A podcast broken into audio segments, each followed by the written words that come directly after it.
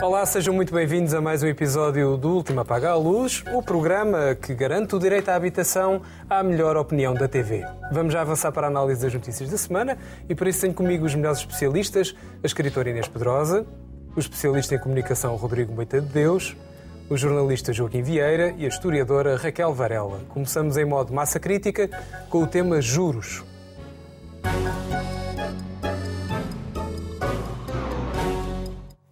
Eu sei que vai parecer estranho aquilo que eu vou dizer, mas a verdade é que temos vivido uma época abençoada. E abençoada porquê? Porque o italiano Mário Draghi disse há uns anos que iria fazer tudo para salvar o euro. Em virtude disso, o Banco Central Europeu começou a comprar dívida como se não houvesse amanhã, como se diz a economia, e os juros foram parar lá abaixo. Tanto os juros da dívida portuguesa, como os juros, por exemplo, daqueles milhares de portugueses que compraram casa.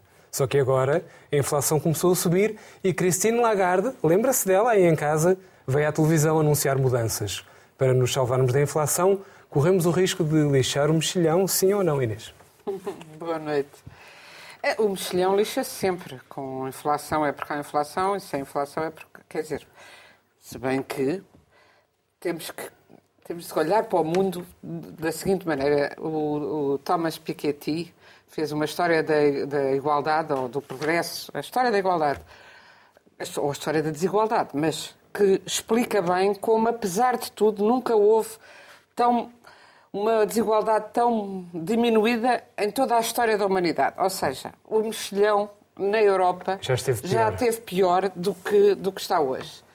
Embora estejamos muito longe de chegar a essa utopia, que um dia há de ser verdade, da igualdade eh, verdadeira entre as pessoas.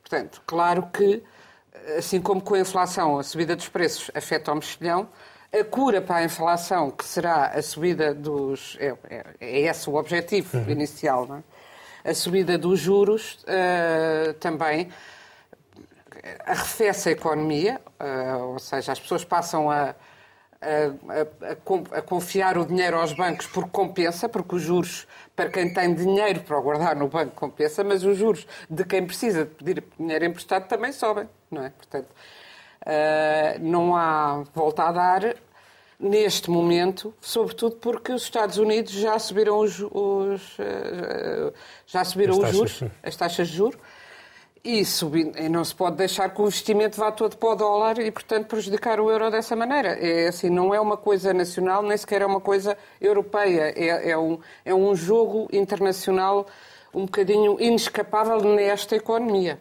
Pode haver outras economias, mas nesta é, é complicado. Agora, eu acho que pode ter, a única consequência, claro que vai ter a consequência, uma consequência uh, péssima para quem, por exemplo, tem empréstimos de casa, uhum. exatamente, mas quanto ao mercado imobiliário, pode ter a consequência, terá certamente a consequência também, de acabar, de baixar a especulação imobiliária, uh, deixa de ser, uh, quando, quando as, os juros estão a zero, ninguém quer, quem tem dinheiro prefere fazer negócios a tê-lo no banco, não é?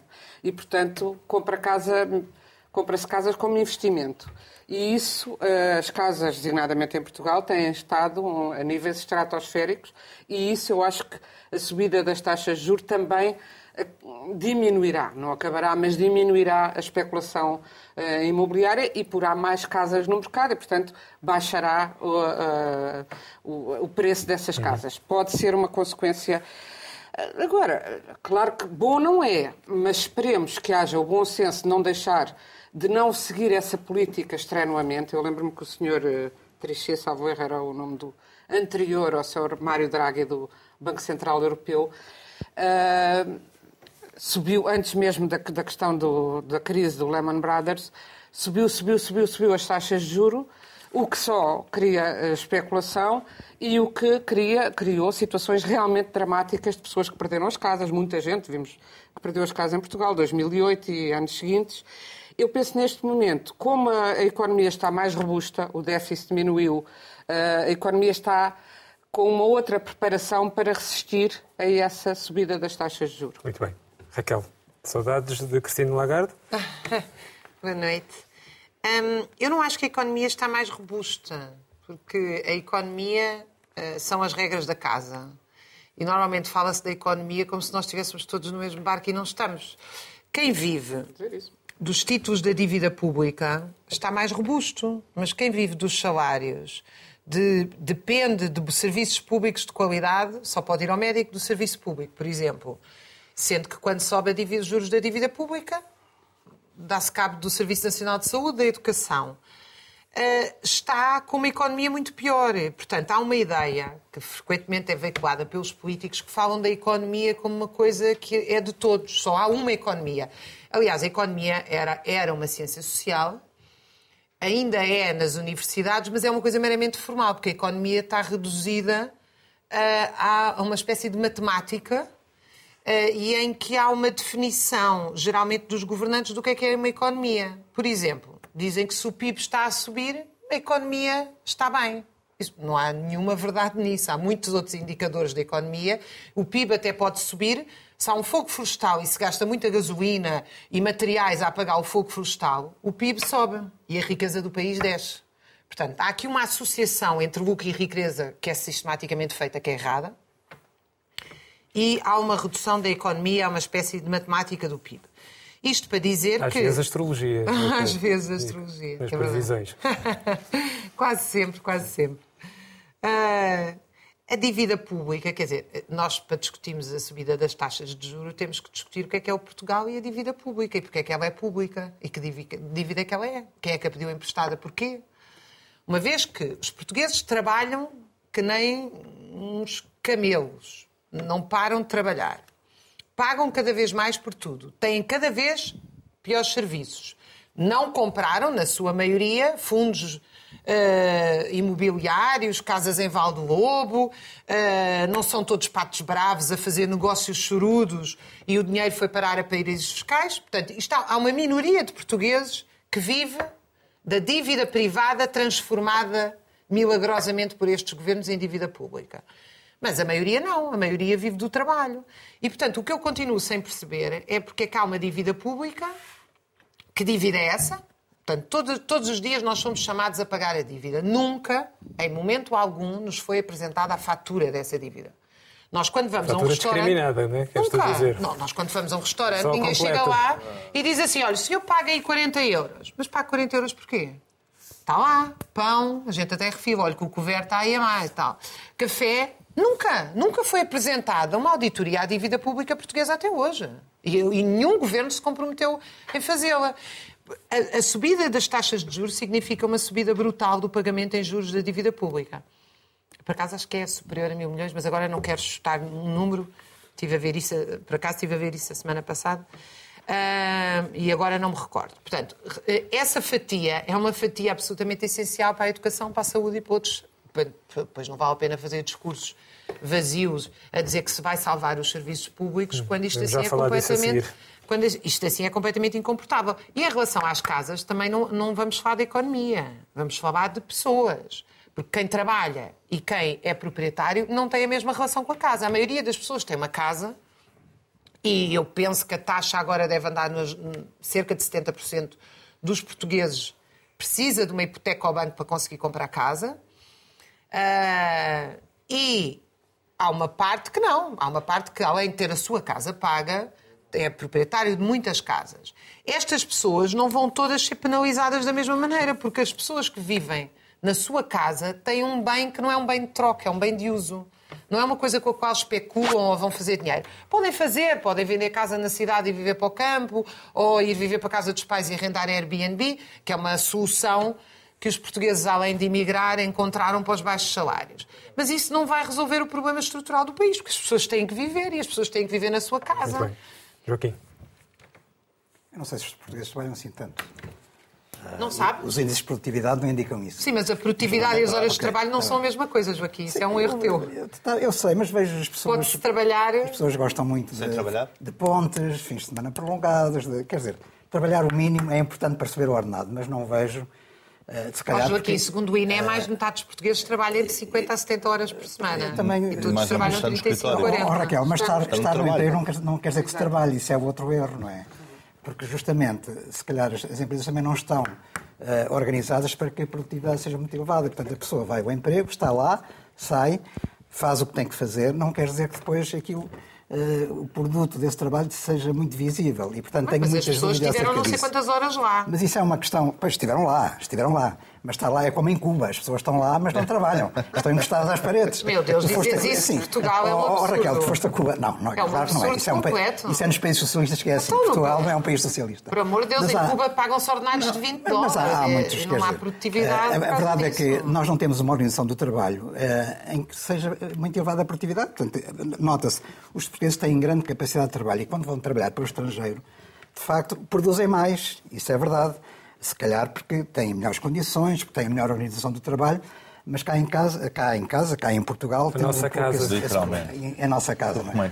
Temos esse, mas esse problema. verdade é que tu dizes que os portugueses não trabalham porque estão dentro não, do estão... trabalho e não trabalham, porque há baixa não, produtividade. Dados, basta olhar para os dados estatísticos. Mas os dados estatísticos podem dizer que uma pessoa está lá 10 horas a trabalhar, não parou de trabalhar, está exausta, ainda faz mais 3 horas extraordinárias e a, e a baixa produtividade é então, porque o material está obsoleto, porque a gestão é incapaz. Há N fatores pois, que entram claro, na produtividade. Evidente, mas, portanto, isso, isso de facto limita o trabalho das pessoas. Não quer dizer que as pessoas sejam culpadas de não trabalhar, mas é a forma como as coisas estão organizadas. E se formos para a função pública, se calhar isso ainda se acentua mais. Mas não, isso é uma questão colateral, é só algum comentário em relação àquilo que tu disseste. Eu queria sublinhar que nós estamos a viver uma tempestade perfeita do ponto de vista económico e financeiro, quer dizer, tudo se conjuga para que, de facto, eh, esteja à nossa frente uma crise de, um, de uma dimensão absolutamente uh, desproporcional. Uh, isto tem que ver com coisas que já vinham de trás, o problema da pandemia, a recuperação da economia que não se fez depois de dois anos de pandemia, conjugado com eh, a guerra da Ucrânia. E, e portanto, o, o senhor Vladimir Putin fez-nos o favor de arranjar aqui uma situação ainda mais complicada do que aquela que tínhamos no fim da pandemia. Uh, e, e, o que acontece é que a inflação, que já se vinha a acentuar antes e que se pensava, se, se pensava pensava-se que era um fenómeno, eh, um epifenómeno, uma coisa breve, e, portanto, podia ser superada facilmente. Com a questão da guerra da Ucrânia, não é, porque acentua a subida de preço em dois eh, setores fundamentais da atividade económica, que é os produtos petrolíferos e, por outro lado, a alimentação, por causa da questão dos cereais, da exportação de, de grãos, eh, de vários tipos de cereais que não acontecem, fertilizantes e tudo isso. E, portanto, nós temos a inflação, nem, nem, nem todos os aumentos de preços preços contribuem igualmente para a inflação, mas aquilo que mais contribui é justamente estas duas áreas, produtos petrolíferos e produtos alimentares. Mas são coisas que as pessoas necessitam para a sua vida cotidiana. E, e, e portanto, perante isto, de facto, a inflação ameaça eh, complicar muito a atividade económica e, o, portanto, as autoridades centrais, concretamente o Banco Central Europeu eh, e também o, o FED norte-americano, têm estas medidas de subida de taxas de juros que trazem outras complicações, podem eventualmente uh, domesticar um bocadinho a inflação. Eu não sei se conseguem controlar muito a inflação, uh, mas uh, têm problemas complicados e, de facto, um deles é a questão do crédito à habitação e outra questão é a questão da dívida pública. A dívida pública, todas as quartas-feiras, Portugal vai contra a dívida pública. Portanto, isso, quer dizer, a dívida pública é a dívida que, que o governo português uh, contrai para, ou o Estado português, melhor dizendo, mas o, Governo, em nome, em nome, do Estado, para fazer face às suas despesas orçamentais. Uh, agora, isso, penso que haverá documentos onde isso esteja discriminado, mas a verdade é que uh, Portugal tem estado habituado devido à tal política do quantitative easing de, do Sr. Mário Draghi no BCE, juros muito baratos, e portanto isso foi muito bom para a nossa economia, também conseguiu controlar a situação em Espanha, todo o sul da Europa, não é? a situação na Grécia, a situação na Itália. Uh, agora, também é verdade que com a última crise a Europa aprendeu muitas lições. E se calhar, uh, digamos, a política ultraliberal que o BCE vinha seguindo antes de Mário Draghi, mesmo com a senhora Lagarde, provavelmente já não vai ser aplicada, porque a senhora Lagarde, já, a Cristina Lagarde, já regulou um bocado e, portanto, já disse que vai também, apesar de ainda há pouco tempo o BCE ter abandonado a compra de dívida, já anunciou que pode retomar e que se calhar vai retomar para tentar tranquilizar os especuladores da dívida. E, portanto, estamos aqui numa situação em que é claro que já se criou uma situação de nervosismo e, portanto, mesmo que ela diga isto, a dívida provavelmente, a dívida pública não vai, não vai parar de aumentar. Curiosamente, não é Portugal neste momento que está em maiores dificuldades, e se calhar nem é a Grécia, e se calhar nem é a Espanha, é a Itália porque a Itália tem de facto uma dívida pública brutal, maior do que a portuguesa, e quem é que está à frente do governo italiano é o Sr. Mário Draghi. E, portanto, o Sr. Mário Draghi, que já tem experiência, uh, talvez uh, já tem experiência como uh, Presidente do Banco Central Europeu, possa conseguir enfrentar essa situação e, e penso que a Cristina Lagarde tem noção disso, mas em, em articulação com outros dirigentes europeus, há agora neste momento uma outra consciência de que é preciso atalhar este problema de outra maneira. e isso pode ser que limite um bocado os danos que a situação tenha, mas eh, mesmo assim eu acho que nos devemos preparar para eh, situações um bocado complicadas, até porque a guerra da Ucrânia não vai parar dentro dos próximos tempos. E enquanto houver guerra, enquanto houver limitação de. enquanto houver sanções também à Rússia e houver contra. Política e económica do outro lado, uh, enquanto houver limitação das exportações de cereais, tudo isto vai nos trazer vida muito complicada nos próximos tempos e a economia vai sofrer com isso. Só gostava de dizer isso, uma coisa. O aumento do PIB não quer dizer naturalmente que a economia esteja melhor, mas a diminuição do PIB, do PIB indica que a, economia, que a, economia, está pior e, portanto, convém, pelo menos, que o PIB não diminua, que isso já é importante para o resto logo se Nós imprimimos uh, papel moeda para comprar, uh, para comprar uh, dívida e manter os juros baixos. Quanto mais imprimimos, mais inflação e, portanto, a economia resume-se a um ponto de embreagem complicado de fazer numa subida. Mas é, mas é isto. Sendo que as duas coisas, nós podemos discutir aquilo que quisermos, não estão na prática nas mãos dos portugueses. Pelo menos 99% da decisão não está nas mãos dos portugueses, porque não podemos fazer nada enquanto país, porque temos uma, uma moeda única um, e temos e beneficiamos das taxas de juros dessa, dessa, dessa moeda. Só saíssemos do euro, eventualmente. Só, só saíssemos do euro, que era o sonho de alguns, mas apesar de tudo eu gosto mais de poder viajar um, sem passaporte. Mas é uma. Mas isso sou. sou, sou Bom, se sairmos do euro, vamos deixar de viajar. Essa é uma. Sim, também, também, sim, sim, mas é porque não há dinheiro. Sim, mas não há dinheiro para isso. Não há dinheiro para isso. Deixa-me viajar porque não há dinheiro. Mas eu acho ótima a honestidade com que tu colocas a situação, porque eu acho que é absolutamente verdade. Ou seja, enquanto nós estivermos no euro vai haver esta política. Por isso podíamos discutir se devemos ficar no euro ou não, ah, mas abertamente. discutir à vontade. Porque é verdade que estas políticas são decididas fora de ah, Portugal, enquanto estivemos no euro. Mas, quando se fala destes temas, devíamos falar sobre o que é que está em causa. E tu, e tu puxaste o tema, que é a dívida pública, pública portuguesa. Ou seja, o ponto de embreagem não é igual para todos os países, porque a maior parte dos países não tem a dívida pública que, o país, que Portugal tem, ou que a Espanha tem, ou que a Grécia tem, ou que a Itália tem. É evidente. Portanto, o, o, o impacto da taxa de juros vai ser diferente, todo o aumento da taxa de juros vai ser diferente em Portugal do que vai ser na Alemanha. E todos os anos, ao contrário daquilo que a Raquel disse, todos os anos nós temos a fatura, a fatura a discriminada da dívida pública. Chama-se Orçamento de Estado. Sim, sim, chama-se Orçamento de Estado. Ah. Todos os anos. Todos os anos lá vem. E este ano são mais 4.400 milhões de euros em dívida. São mais 4.400 milhões de euros em dívida. Vêm lá os mapinhas todos. Por onde é que vai o dinheiro? Bem, tu não tens e... isso. Porquê é que eu disse isto? Porque está lá no Orçamento de Estado que vai X para o, para o novo banco. Sim.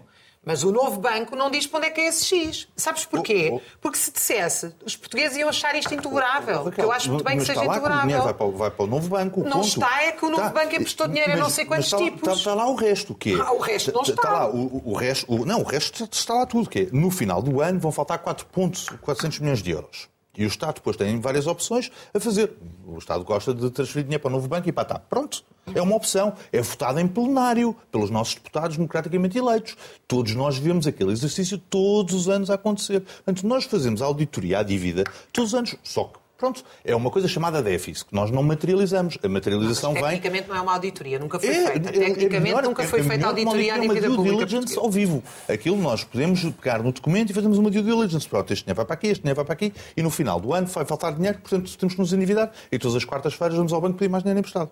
Que é literalmente aquilo que o Estado Mas estás a perceber, no final do ano vai faltar dinheiro. Sim, pois No final do ano vai faltar dinheiro. É o chamado rollout, que o Sócrates explicava bem. É o rollout, a dívida não se paga, vai-se rolando. Vamos ouvir o Rodrigo que é para não esgotarmos o tempo todo. No final do ano vai faltar dinheiro. Mas Sim. vai faltar dinheiro para quem? Eu volto a dizer, eu quero saber quem são os devedores do novo banco, que são não sei quantos mil milhões, o que é que eles compraram? O que é que nós estamos a pagar? Mas eu estou, eu estou absolutamente de acordo contigo. É, não quantas casas com piscina, não sei aonde, quantas aldrabices? Teria não posto o dinheiro no novo banco nem na TAP. Eu estou, estou absolutamente de acordo contigo. Este ano foram 900 milhões de euros para, para, para a TAP transferidos. Cash líquido. Ou 700. Uma pessoa até já se atrapalha, não é? São 200 milhões de diferença quer dizer, já não faz confusão nenhuma. No meio disto tudo. Deixa-me só uma nota muito engraçada. A dívida das empresas, o total, eu fui buscar estes dados a várias fontes, portanto, se estiverem enganados, por favor, corrijam-me aí de casa. A dívida total das empresas portuguesas está nos 121 mil milhões de euros. É uma brutalidade, não é? Mas manteve-se desde o período da Troika. Meio PIB português, mais é ou menos. sim. Não, é, é, muito mais. É, é, um, é, um, é um PIB. É um, sim, sim, é um, é um PIB. Não, não, não, é assim, menos, é menos, é menos. A das famílias, a das famílias esta, esta tem a porcentagem em PIB, estará uh, estimativa em 146 mil milhões de euros. E é uma brutalidade. Portanto, as famílias estão mais endividadas que as empresas, apesar do crescimento do PIB. Um, mas dá 74% do PIB. Tirei, tirei esta nota. A do Estado português ah, sendo que a, ah, a, a dívida das famílias reduziu-se desde a Troika. Portanto, os portugueses aprenderam, que é uma coisa extraordinária, sendo que não fosse a causa do problema da intervenção. Ah, a do Estado português está em 274 mil milhões de euros. A percentagem do PIB depois é enganadora, diz 120%, mas são 274 mil milhões de euros. Aqui acresce. A dívida das empresas somada com a dívida das, das Não chega para, para, fazer a dívida, a dívida pública portuguesa. Portanto, o Estado está mais endividado que a soma das famílias e das empresas portuguesas. Ou, ou, seja, a taxa de juros vai ser muito chato para os portugueses, sendo que, no entanto, as famílias, pelos números oficiais, conseguiram reduzir a dívida na última década, o Estado português não conseguiu. É, é impressionante. Portanto, não aprendeu nada. Literalmente nada. Bem, ficamos aqui a aguardar a tempestade que aí vem com certeza. Agora vamos ao extra extra com o tema especial da semana.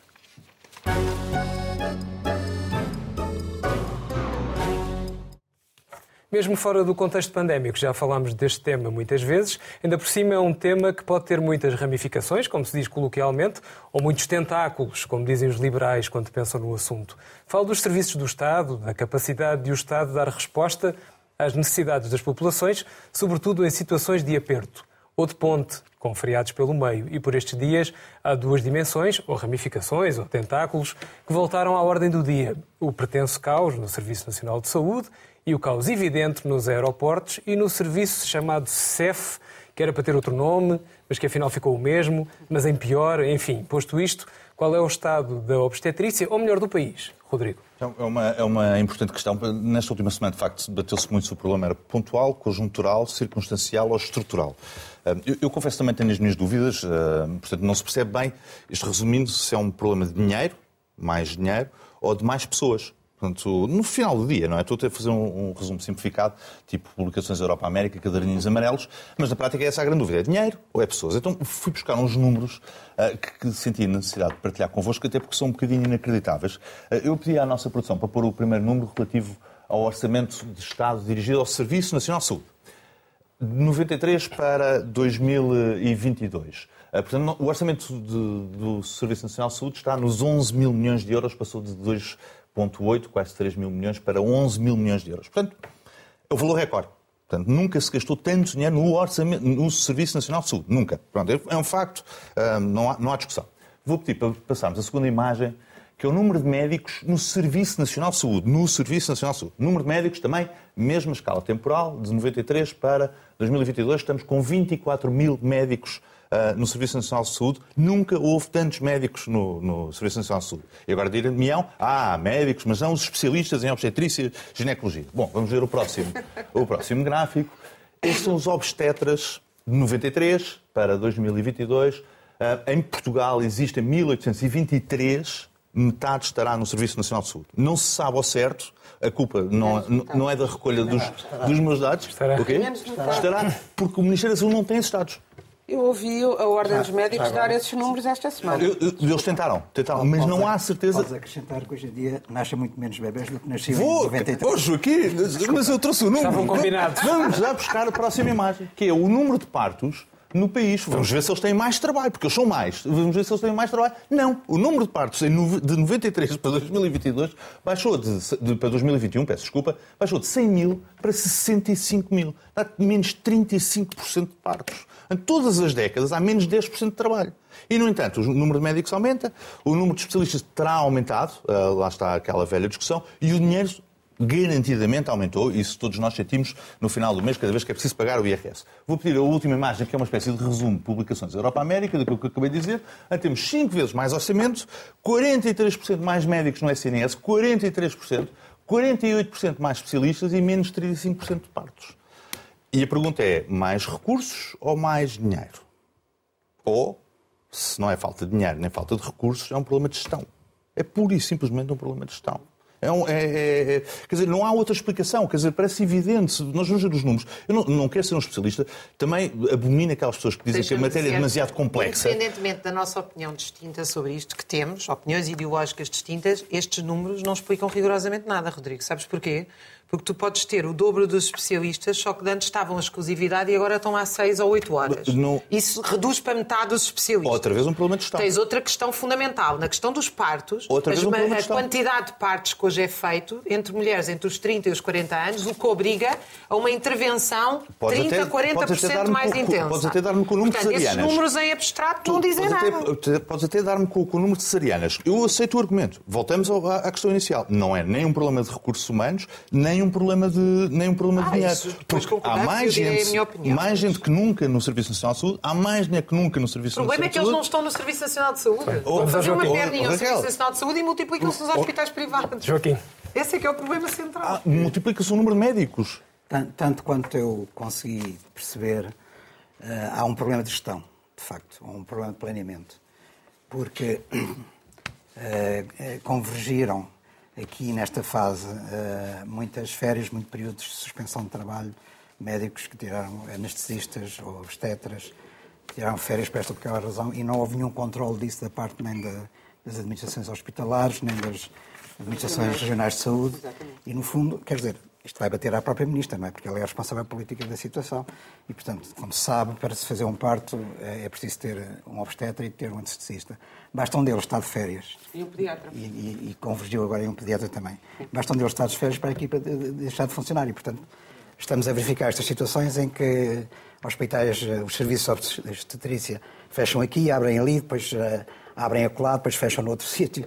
E, portanto, isto é uma confusão diabólica e as grávidas vão correr de hospital em hospital até conseguir encontrar um serviço que esteja aberto. Realmente é uma situação uh, impensável. É verdade que há uh, situações complicadas ao nível uh, europeu, em França, por exemplo, na, na Grã-Bretanha também, com o Serviço Nacional de Saúde, mas, enfim, como se costuma dizer, com o mal dos outros podemos nós bem. e a verdade é que nós temos problemas específicos que não foram atalhados no devido tempo, em março. Esta situação era previsível uh, março, abril, no princípio da primavera, e, no entanto, deixou-se as coisas correrem sem se fazer nada. E, portanto, agora, de repente, estamos perante uma emergência, uma emergência nacional. Há já um bebê que, um, que, que, morreu, não é? Portanto, uma situação dramática. Não sabemos quais são as consequências, portanto, também não podemos especular muito sobre isso. Mas foi feita uma sariana, portanto, a criança nasceu morta, pensou nas escolas da Rainha.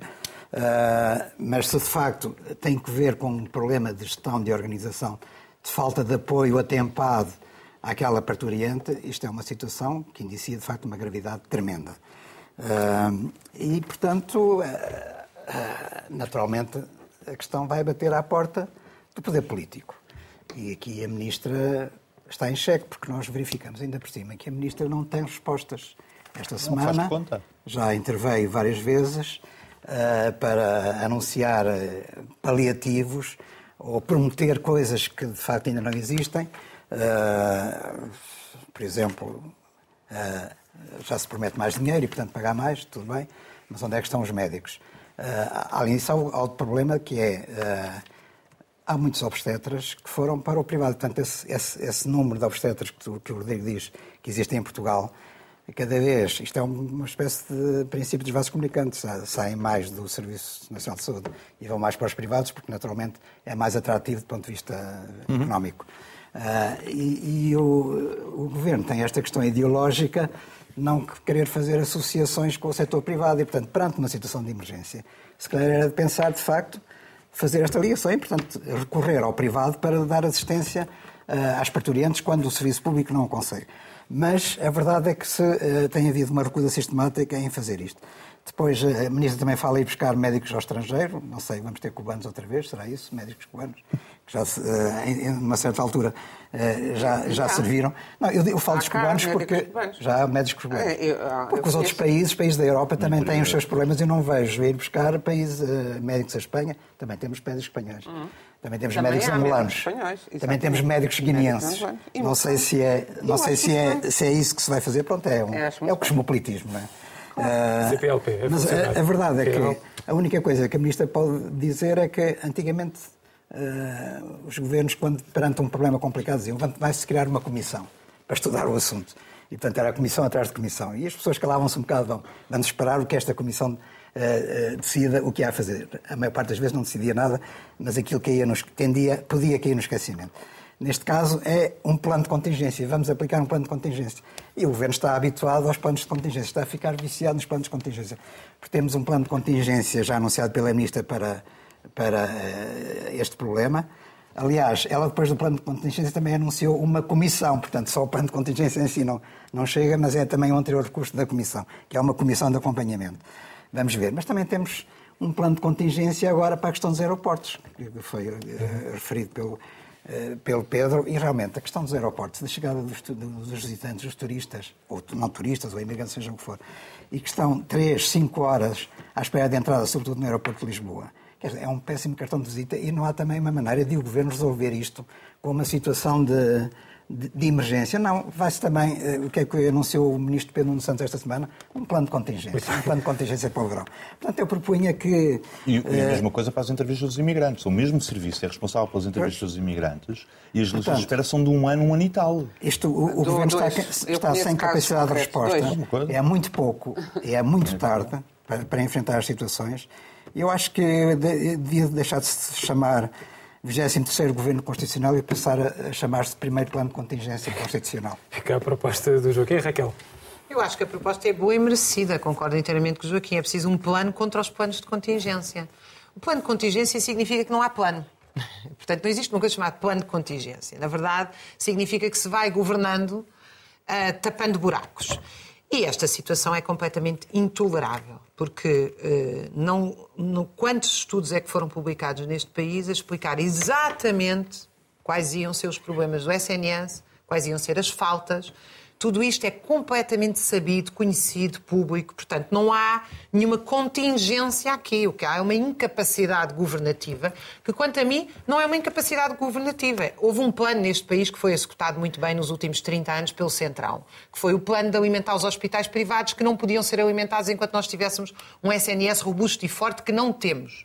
Não vale a pena. Eu gostava, aliás, eu gostava, aliás, que um dia a comunicação social se entretesse um bocadinho a ir atrás dos problemas, erros, queixas dos hospitais privados, para ver o que é que as pessoas lá param, para ver o que é que as pessoas lá passam, para ver quando as pessoas entram no hospital privado a morrer e a primeira coisa que começam a fazer é contas e dizem, mas o senhor não deixa aqui a calção e vem o INEM e leva a pessoa para o serviço público e é aí que ela é salva. Serviço Nacional de Saúde, deixa-me deixa terminar. Falar sobre o Serviço Nacional de Saúde, acaba a falar sobre a CUF, que é uma coisa... acho que o Serviço Nacional de Saúde não existe e os sindicatos e as ordens profissionais não querem admitir que o Serviço Nacional de Saúde foi morto por estas políticas. Agora, não me venham dizer bem do serviço privado, porque tão pouco, apesar dos portugueses já mais de 3 milhões uh, terem seguro, de, de uh, seguro privado. 4. E 4 milhões já. 4, mais um milhão da ADSE. Mais um milhão da ADSE, ou seja, de facto, praticamente o país inteiro sem seguro privado e também não se vê as grávidas a ir a correr para o serviço privado resolveu o problema. Até porque o serviço privado é o próprio, não tem já a capacidade de recrutar como tinha, já nem consegue oferecer o que oferecia. Porque neste momento, obviamente, como o Serviço Nacional de Saúde se degradou, também se está a pagar menos no setor privado. E o que nós vamos ter em breve é uma debandada para o estrangeiro, como tivemos de enfermeiros e de outros setores. Porque, obviamente, os médicos a dizer, mas eu estou aqui 10 ou 12 anos a estudar, em formação, etc., para ter salários completamente obscenos. Portanto, os problemas são mais do que conhecidos. É, a gestão empresarial, porque isto o Rodrigo não disse quando mostrou os dados. É que nos anos 80, que vocês estão sempre aqui os três a desdenhar do meu carinho pela classe trabalhadora, é que nos anos 80 havia gestão democrática nos hospitais. O que passou a haver nos anos 80, que tu te esqueces de dizer, foi a gestão empresarial do setor público. Os enfermeiros a serem administradores Ah, pois, quando, quando o Joaquim diz que os trabalhadores se calhar não trabalham, os trabalhadores estão em exaustão. Uh, os enfermeiros multiplicam-se uh, uh, com um número de doentes completamente incomportável. Os médicos estão meia dúzia de horas no Serviço Nacional de Saúde, por isso é que aparecem tantos médicos formados. E a seguir vão para três clínicas e mais um lar e mais não sei aonde para conseguir chegar ao fim do mês e conseguir ir uma semana de férias para o Algarve, não é propriamente ir para uma pirâmide de um sheik na Arábia Saudita. E, portanto, a situação que nós temos é esta. O que é que nós precisamos? Precisamos de exclusividade, precisamos de bons salários, Precisamos de acabar com a concorrência entre hospitais do Serviço Nacional de Saúde. Toda a gente conhece a receita. É preciso vontade política. Agora, provocando o Joaquim, Enquanto nós quisermos tranquilizar os detentores da dívida pública, não vamos tranquilizar as grávidas, porque a manta não tapa. Se, não, se tira-se dos pés, vai para a cabeça. Esse é que é o problema central. Não estamos, não estamos a falar porque o Serviço Nacional de Saúde é caro, a saúde de facto está mais cara, é outro problema que nós não discutimos aqui. A saúde, e, e ainda está bem, cara, muitas e coisas. O Serviço Nacional de Saúde tem orçamentos e sempre, o Serviço Nacional de Saúde superiores. não consegue, com os orçamentos que, que tem, dar resposta. Portanto, é evidente que a questão um da dívida pública está em Estamos a Inês, um estamos a chegar perto do final do programa, Inês. Pois, isso é um problema também. Isso Estamos também. a chegar perto do final do programa que eu tenho imensas é... coisas para dizer. Não, e tens e tens, teremos que sacrificar ou mandar as gordas para o privado, oh, ou então, não sei. Então, pode ser. Se bem que eu gostava também de falar da minha gorda hoje. Uhum. Bem, hum, para começar, acho que todos defendemos os trabalhadores. Podemos defender de maneiras diferentes. Até o Rodrigo penso que terá, tem na sua alma cristã a defesa dos trabalhadores. Eu próprio sou um e eu próprio E é trabalhador, eu próprio sou, não sou oligarca. Ninguém me reconhece como tal. Nem russa, nem, nem, portuguesa. Enfim, um, começando pela, pela história mais, uh, menos grave, embora seja gravíssima, mas que não, não, não pega com a saúde do, do aeroporto e do CEF. Eu já tenho dito aqui várias vezes e todas as semanas, o CEF, chame-se CEF, chame-se o que quiserem, uh, muda, não muda, esta instabilidade tem feito ainda piorar. E, de facto, não é um ano, são dois anos que as pessoas esperam pela primeira entrevista Uh, e, uh, com o CEF, mas no aeroporto o que está a passar com os turistas é também inaceitável. Só que eu tive um consolo esta semana que foi ler um título, um largo título do El País, que eu vou ler em espanhol. Colas eternas, colas são filas, para quem não, não souber diretamente. Isto é o título do El País desta semana. Filas eternas, vuelos anulados e retrasos. Porque os aeroportos europeus se acercam ao caos. E como isso pode golpear a Espanha. Ou seja, o problema, mais uma vez, é como o dos juros e das dívidas, é europeu. Não quer dizer que a gente tenha que uh, não fazer nada, pelo contrário, até porque estamos, se a área em que estamos a crescer e que eh, nesta época de crise e até a guerra favorece uh, que continuemos a, a, ter uma subida de turismo, porque o turismo uh, de leste é competitivo com, com, o nosso, não é? E, portanto, isto não pode acontecer. E há uma questão que eu acho que era a mais essencial de todas, e não vejo ninguém verdadeiramente estar interessado em resolver, que é do aeroporto de Lisboa, onde já não, independentemente do CEF passar a, a trabalhar uhum. bem, já não, cabe, já não pode haver já não se pode esticar mais aquele aeroporto. Isso é um, um dos pontos. Quanto à saúde, e, para sintetizar, um, esses dados são esses dados. Depois há os, e claro, e há o, os dados dos médicos e dos enfermeiros são muito diferentes, porque Portugal está abaixo da média em enfermeiros, precisa, precisava ter três vezes mais enfermeiros e está no rácio médico habitante está uh, acima da média europeia, ou seja, temos mais médicos. Por acaso é extraordinário que tenhamos médicos de outras nacionalidades, mas ainda bem, porque também outros países recebem os nossos médicos. E claro que temos médicos de outras nacionalidades e de países com dificuldades económicas, porque o problema de reter ou não os médicos no Serviço Nacional de Saúde é um problema salarial. E é evidente que, sendo um trabalho altamente especializado. Todos os trabalhos têm a mesma dignidade, a mesma. Todo o trabalho é digno e, e eh, todo o trabalho que é trabalho, não é? Porque o trabalho sexual não é trabalho, mas já foi o tema é, de outra semana. Já foi o tema de outra semana. Agora, uh, a medicina são muitos anos, como a Raquel estava a dizer, são muitos anos de especialização. Uh, e, são, e, é um trabalho que lida com a vida e a morte. E, portanto, tem de ter outra compensação que não tem, é isso que está agora em causa. Mas o, o problema desta semana e que se vai prolongar uh, também este fim de semana. O problema é esse, é de gestão. E eu não acho que seja só de gestão. Eu, aí, eu que vejo sempre as coisas, procuro ver as coisas pelo lado solar, duvido, acho muito estranho que tenha havido especificamente esta falta, este falta, esta falta de planeamento um, ehm, tão cirúrgica. Uh, ou seja, claro que a última responsável, a última responsável é a ministra e eu pergunto-me é, como é que isto chega a isso sem que a ministra, a ministra o que é que, perante a Hecatombe, o que é que ela fez no, no, em cima de, foi buscar a tal comissão, o que é que isso é que significa? Preciso urgentemente de alguém da minha confiança a fazer com que as pessoas se organizem. Portanto, alguém não se estava a organizar de propósito. Isso, infelizmente, é muito típico de uma certa. do, do, do funcionalismo português. Do, é, o jogo do empurra e o jogo do, dos de baixo tramarem os de cima de todas as maneiras que podem. E, portanto, eu penso que isso aconteceu e que não se pode repetir independentemente depois das questões salariais que justificam. Mas quer dizer, as administrações não podem deixar que ah, não há, não há, não há, não há especialistas, isto fica em aberto. Isso não podia pura e simplesmente ter acontecido e claro que o objetivo é demitir a ministra, porque os ministros passam, é o yes minister, os ministros passam e a administração uh, sub fica, fica lá sempre. Uh, não, é, não é solução, não é a contingência de facto não é, não é plano. Uh, e tem de haver um investimento estrutural e acho muito bem, Rodrigo, que acha muito mais, porque os preços, o preço da saúde, todo ele subiu, Uh, assim como acho, independentemente de nós termos um rácio de médicos superior até à média europeia, Acho que toda a gente que quer estudar medicina devia poder estudar medicina, isso é uma outra questão. Os próprios médicos, como sabemos, sabemos uh, até o curso de medicina privada da, da Católica, os, as dificuldades que tem tido para ser lançado, uhum. porque há uma reação corporativa. E há um outro problema. Temos uma classe médica muito envelhecida, portanto, também nas urgências. Há esses obstetras todos, mas 65% deles têm mais de 55 anos, ou seja, não fazem urgências. E esse é um Temos problema um, também. Um acumulado de problemas. Agora vamos rapidamente, velocidade cruzeiro mesmo, às gordas, com as manchetes da semana.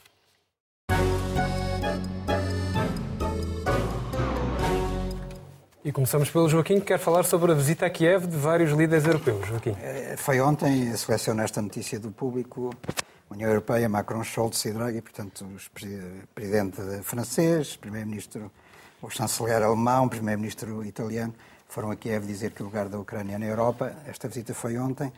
Eh, eu acho que foi uma semana boa para a Europa. Eh, a juntar a isto, houve hoje o anúncio por parte da, da, da Presidente da Comissão Europeia, Ursula von der Leyen, de que uh, a Ucrânia deve ser considerada candidata à União Europeia, aliás, uh, que é uma ambição da Ucrânia, mas onde, perante esta posição e perante a posição ontem dos, dos três líderes que visitaram Kiev, devo dizer que António Costa está a ficar um pouco isolado, porque António Costa, durante a semana, foi muito assertivo no sentido de que a Ucrânia não devia ter estatuto de candidata.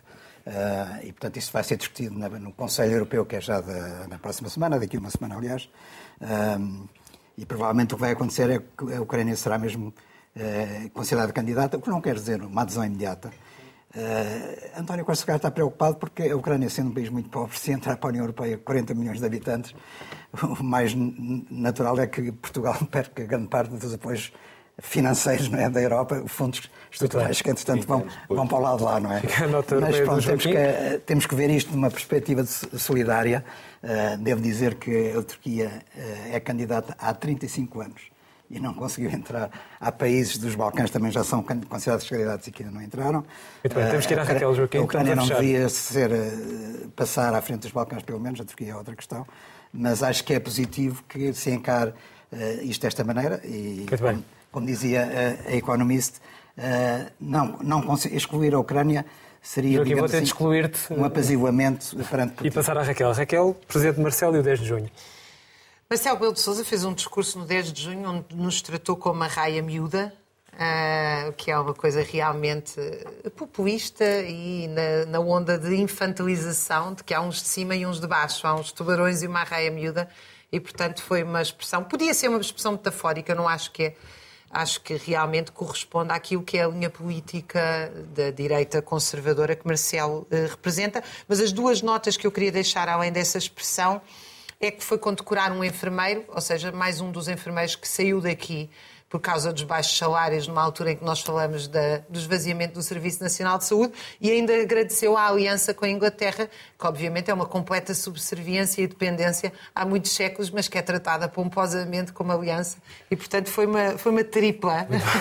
Aqui o Dia de Portugal. Inês, queres falar sobre língua portuguesa? Sim, também sobre o Dia de Portugal. e dizer já agora, complementando o que acabou de dizer a Raquel, que eu estou a pensar mandar uma cartinha ao professor Marcelo, porque conheço, e conheço mesmo, uma enfermeira portuguesa que trabalha longas horas e tem, uh, tem feito a diferença na vida de muita gente, tem salvado mesmo Uh, vidas, tem, tem, como todos os enfermeiros, como os médicos, em Inglaterra e que também merecia, porque uh, o, problema é, é, o problema é esse. É, não é só salvar o Boris Johnson, é preciso, é preciso um bocadinho mais. Mas a língua portuguesa. A língua portuguesa é que uh, o presidente da Comissão do, da Organizadora de Portugal a professor Jorge Martins, no seu discurso, falou, embora não, não devesse, embora para mim devesse ter falado mais. Miranda, Miranda. De, uh, Jorge, Martins, Jorge Miranda, já, é, expressas, expressas. Jorge Miranda, o constitucionalista Jorge Miranda, claro.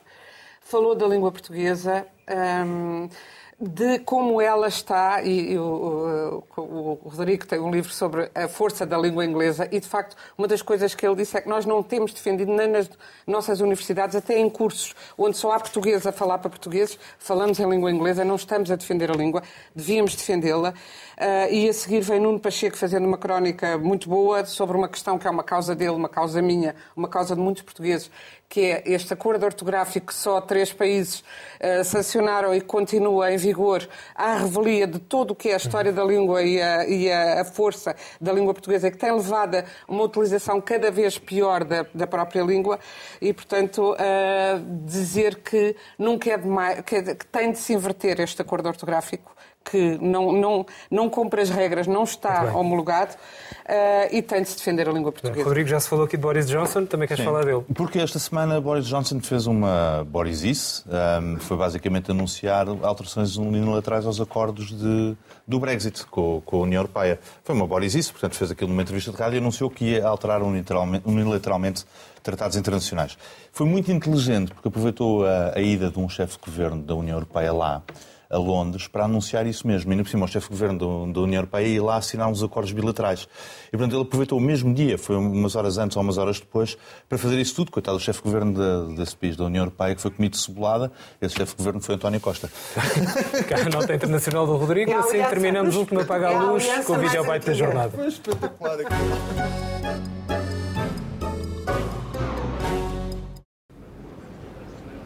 Acompanhado do Ministro da Saúde, Cavaco Silva percorreu demoradamente os bancos de urgência dos hospitais de São José e dos Capuchos. Pelo que nos foi dado observar e confirmar junto do pessoal médico, as alterações ultimamente introduzidas nos serviços de urgência estão a traduzir-se em melhores condições de atendimento dos doentes e também em melhores condições de trabalho para o pessoal médico e hospitalar. Este, este entusiasmo é a garantia de que isto vai mesmo mudar. Vai mudar, está a mudar, está a mudar. Está a mudar. Está a mudar.